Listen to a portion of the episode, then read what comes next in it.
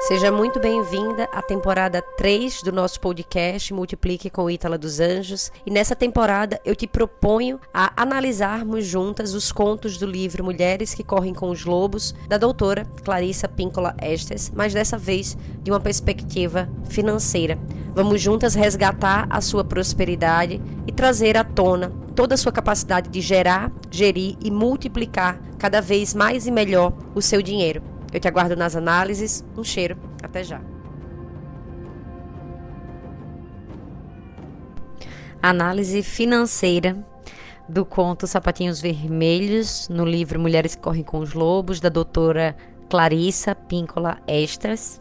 Eu sou Itala dos Anjos e nós vamos entrar na armadilha número 3, segundo a autora, A Queima do Tesouro, Hambre del Alma, em espanhol, A Fome da Alma em português. E já vou te contextualizar aqui que do, do livro inteiro, esse foi um dos trechos que mais me impactou quando eu fiz a primeira leitura do livro, porque é praticamente um relato da minha própria vida e você vai entender durante a análise o porquê. E também porque a partir né, do momento que eu conheci esse trecho e essa explicação da autora e toda a contextualização psíquica e tudo mais, eu realmente comecei a trazer isso para minha comunicação aqui no meu trabalho, na forma do meu trabalho, nos meus cursos e tudo mais. Então, quero ler alguns trechos aqui para você, para a gente discutir juntas. E vou até pedir permissão a você por fazer uma troca de ordem, só para você entender como isso impactou a minha vida e como talvez possa se refletir ser uma história parecida na sua, porque afinal de contas é um bom pedaço da história de várias alunas minhas, de várias mulheres que eu tenho contato aqui no digital, mentoradas individuais, pessoas que chegaram, né, aqui pelo direct de Instagram, de rede, até mesmo aqui na nossa ciranda aqui no canal. Então, uma análise muito profunda e que parece muito com a história de várias mulheres em diferentes áreas. Vamos lá, olha só isso. A autora fala o seguinte: que muitas mulheres renunciam aos seus sapatos vermelhos e concordam em se tornar limpas demais, educadas demais, submissas demais à visão de mundo das outras pessoas. Estamos entregando nossos alegres sapatos vermelhos ao fogo destrutivo quando digerimos os valores, né, os valores da, das outras pessoas e apagamos os nossos próprios valores propagandas e filosofias por atacado. Então, nós consumimos, né? Propagandas e filosofias por atacado, incluindo-se aí a de natureza psicológica. E ainda mais isso agora com redes sociais, né? Que não é de hoje, já tem aí alguns, alguns pares de dezenas de anos que nós consumimos essas filosofias e essas propagandas por atacado, muitas vezes sem nem refletir sobre isso. E aí, eu quero trazer o trecho logo do começo que a autora fala o seguinte, que tem uma diferença, né, entre esse fogo da alegria e o fogo destruidor. O fogo da alegria é aquele fogo que eu gosto de dizer que é como uma chama, que é como uma tocha, que é como uma fogueira numa floresta ou no inverno, que aquece a tua alma, que prepara o ambiente, que melhora a condição do ambiente. E tem a, aquele mesmo fogo que destrói aquela floresta, que destrói, destrói todo e qualquer racho de vida. Então fica muito atento aqui a esses termos, porque você vai entender durante o resto da análise. E aí, ela entra no que para mim foi, foram os trechos mais profundos e que eu fiz aqui, vá, escrevi várias coisas no meu livro, quando eu li pela primeira vez, tipo assim, coisas uau, era aquilo que eu vivia naquele momento, aquilo que eu vivi em tal momento. Então, vê se você se conecta aí. Ela fala o seguinte: que é então que a vida da mulher é dominada pela palidez, né? Quando esse fogo destruidor toma conta daquela floresta, destrói a floresta, a floresta, destrói aquela alegria daquela mulher, tira os sapatinhos vermelhos que ela fez à mão. É então que a vida daquela mulher é dominada pela palidez, porque ela está com hambre del alma, a alma faminta. A enorme alegria que eles representam poderia ter sido extinta no fogo da falta de uso ou na desvalorização do nosso próprio trabalho. Eles também poderiam ter ardido nas chamas do silêncio que impomos a nós mesmas. Então, essa fome da alma ela muitas vezes vem por nós mesmas, né? Esse silêncio, como a autora fala aqui, que nós impomos a nós mesmas para, como ela falou anteriormente, para nos tornarmos limpas demais, educadas demais, submissas demais à visão de mundo de outras pessoas. E ela continua assim: É possível que a vida de uma mulher define no fogo do ódio a si mesma, pois os complexos corroem fundo e, pelo menos por algum tempo, conseguem manter a mulher afastada do trabalho ou da vida que realmente importam para ela. Então, às vezes a gente fica tão chateada por ter entrado naquele lugar que a gente começa a sentir raiva de si mesma, a se odiar. E aí tem um outro livro que eu já até falei aqui em outras análises, que é o livro Os Quatro Compromissos do Dom Miguel Ruiz, que ele fala exatamente isso, que a gente só aguenta o abuso do outro na medida do nosso próprio abuso a si mesmo. A gente só aguenta o chicote e o julgamento do outro na medida do mesmo julgamento que nós impomos a nós mesmas. Então, esse é o nosso principal balizador. Ou seja, quanto mais alto amor, autocompaixão e autorrespeito você tiver, mais você vai conseguir colocar limites nos outros. Então, fica aí o treino também.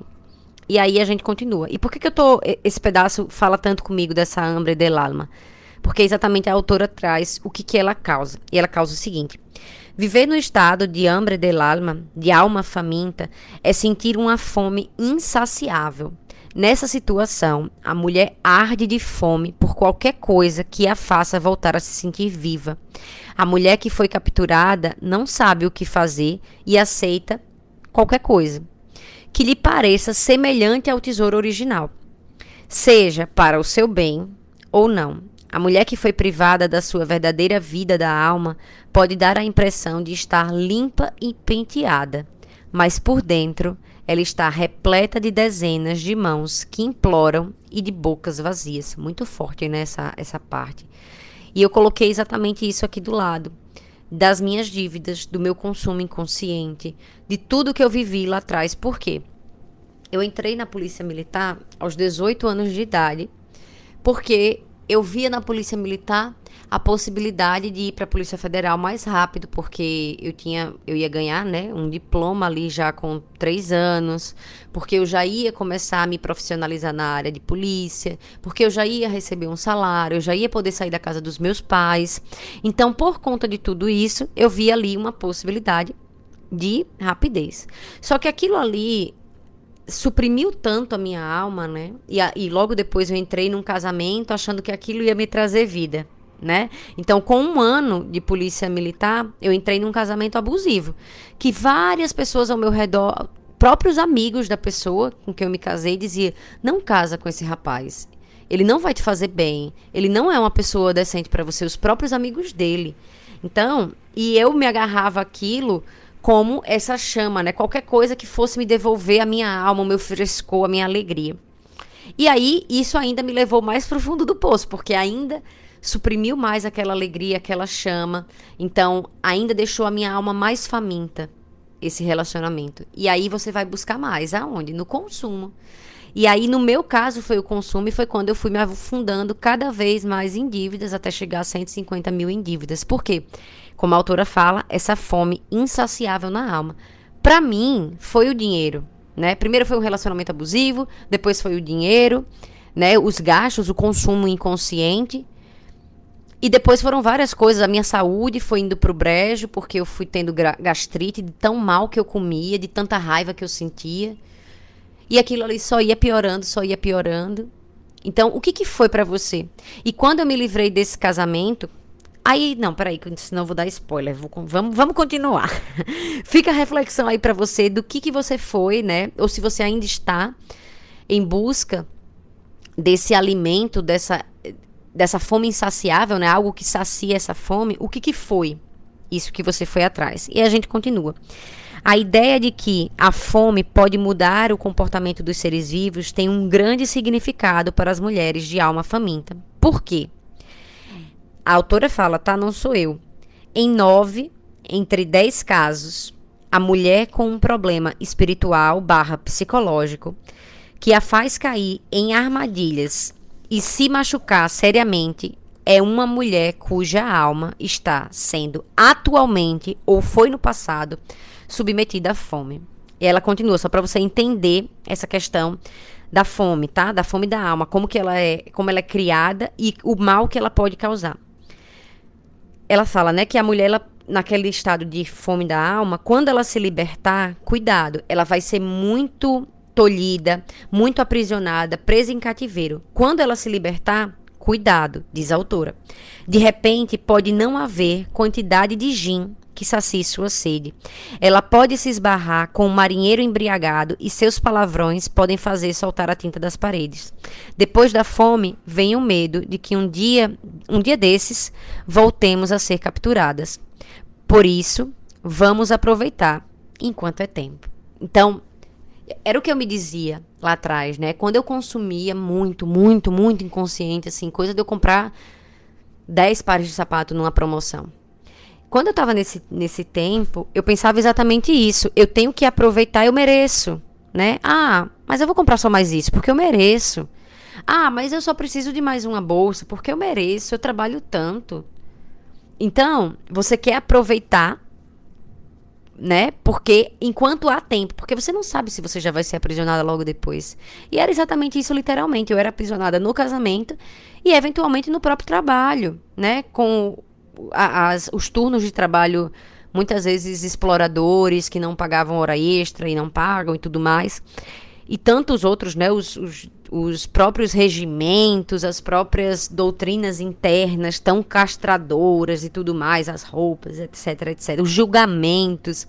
Mulher que saísse de qualquer rota já era extremamente julgada, extremamente humilhada naquele meio tão machista.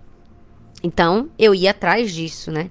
Ia atrás disso, primeiro com o primeiro casamento, depois com toda essa parte do consumo inconsciente.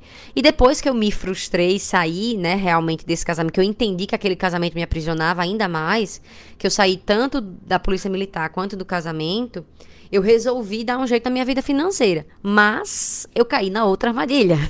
Porque qualquer coisa que me trouxesse vida. Se eu tô livre, agora eu vou aproveitar. E aí, como ele fala aqui, ó, pode não haver quantidade de gin que sacie sua sede. Foi exatamente o que eu fui. Eu me tornei quase um alcoólatra nesse ponto da minha vida, que eu bebia quase todos os dias. Eu transava com muitas pessoas, então, que não faziam sentido para mim. Então, tava sempre com um contatinho diferente, vários contatinhos na mão, porque eu precisava saciar essa sede daquele tempo que eu fui tão privada por tantos anos, né? Mais de sete anos. Então, é isso. E a autora continua o seguinte. A aniquilação através de excessos, ou seja, os comportamentos exagerados, é a reação da mulher que está faminta por uma vida que tenha significado e a faça e faça e traga sentido para ela. Quando uma mulher passou longos períodos em seus ciclos ou sem suprir suas necessidades criativas, ela começa a se exceder, seja no que for: álcool, drogas, raiva, espiritualidade, opressão generalizada, promiscuidade, gravidezes, estudos, criação, controle, instrução, organização, forma física, comida pouco saudáveis ou o excesso, né, também aquela pessoa que que entra no excesso, no medo de engordar qualquer coisa, para citar apenas algumas áreas em que os excessos são comuns. Isso foi o que aconteceu comigo, é a história da minha vida. Eu pulei de uma para o outro, de uma para o outro, de uma para o outro. Então, eu pulei pro, primeiro para um casamento abusivo, do casamento abusivo eu passei para o consumismo, do consumismo eu passei para o álcool, do álcool eu passei para a promiscuidade, e assim foi. Aí entrei em outro relacionamento abusivo, até que eu fui entendendo que aquilo ali não era não era bem o ponto, né? E a gente vai, uma hora a gente vai achando. E também tem todo esse ponto da espiritualidade, também já passei por isso, da espiritualidade, do trabalho em excesso, ela não colocou aqui, mas o trabalho em excesso. Então, quantas vezes, tanto na, na Polícia Militar quanto na Polícia Federal, eu passava turnos de 48 horas sem dormir direto para provar que eu tinha valor, para dizer que eu era boa o bastante. Excesso, né? É a tal da aniquilação que ela fala. Então, olhando para a sua vida, o que, que você percebe desses excessos, que na verdade, como ela fala aqui, você está buscando por algo que faça a sua vida ter sentido. Porque eu busquei muito tempo isso e hoje eu encontrei. com uma vida extremamente mais né, equilibrada, e eu não gosto dessa palavra equilíbrio, mas balanceada, então está em balanço, então eu consigo ter tempo para mim, para mim sozinha, para o meu relacionamento. É óbvio que em alguns pontos da minha vida a gente precisa dar foco um pouco mais no trabalho, em certos momentos, em outras partes no relacionamento, em, em outros momentos a si mesma, na sua espiritualidade, a família e assim sucessivamente. Mas você entende que não existe mais excesso eu acho que hoje eu encontrei muito esse ponto. Ano passado, por exemplo, eu extrapolei também esse ponto do trabalho, porque eu precisei fazer uma entrega, pesei na mão e passei do ponto. Caí de novo na armadilha do trabalhar demais. Mas a gente tem que, como diz, né, aquele trecho, orar e vigiar. A gente tem que ficar realmente vigiando para não cair nessa fome dessa mulher braba que a gente falou lá no começo, que já foi capturada, que já foi presa, que já teve seus instintos retirados, que já teve toda a sua intuição, toda a sua conexão retirada, suprimida, e aí quando ela volta, ela volta com tanta fome que ela quer pegar tudo, né? Então esse excesso também de trabalho, também é escassez. No final das contas, é tudo escassez, é esse medo da falta, essa fome, né? E a autora continua assim: Infelizmente, a perda do tesouro e a recordação de longas temporadas de privação podem nos levar a racionalizar que os excessos são desejáveis.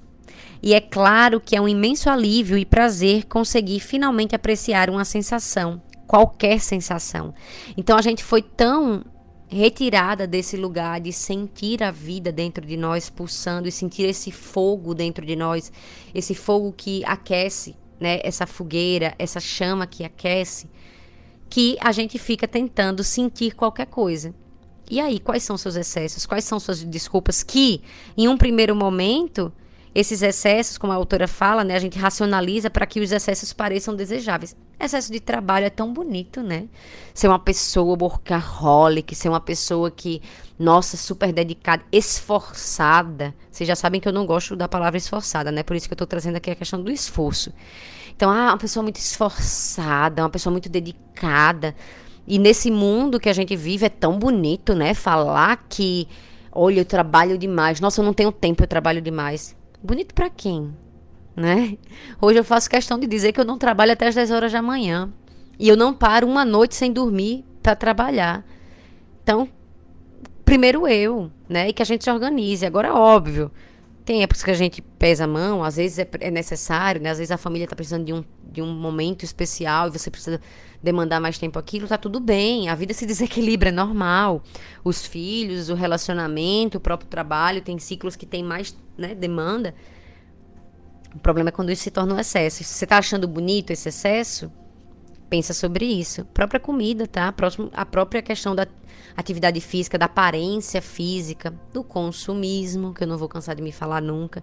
Então, o que é isso que você está racionalizando e dizendo que, ah, mas eu mereço aí para você? E aí ela continua, para a gente finalizar. A mulher recém-liberta da fome só quer gozar a vida para variar. Suas percepções embotadas no que diz respeito aos limites financeiros. Olha a autora falando de finanças aqui. Eu marquei isso assim, quase que eu botei purpurina, porque eu achei lindo. Então ela fala: suas percepções embotadas no que diz respeito aos limites financeiros, espirituais, físicos, racionais e emocionais necessários para a sobrevivência colocam em risco a sua existência. Para ela, há em algum lugar um belo e perigoso par de sapatos vermelhos. Elas o apanhará, ela o apanhará onde os encontrar. É esse o problema da privação. Se alguma coisa der a impressão de preencher o anseio, a mulher a agarrará sem fazer perguntas. Esse é o problema, né? A gente se agarra a qualquer coisa há uma nova ideologia, aquela ideologia que a autora fala no começo, em massa, em atacado.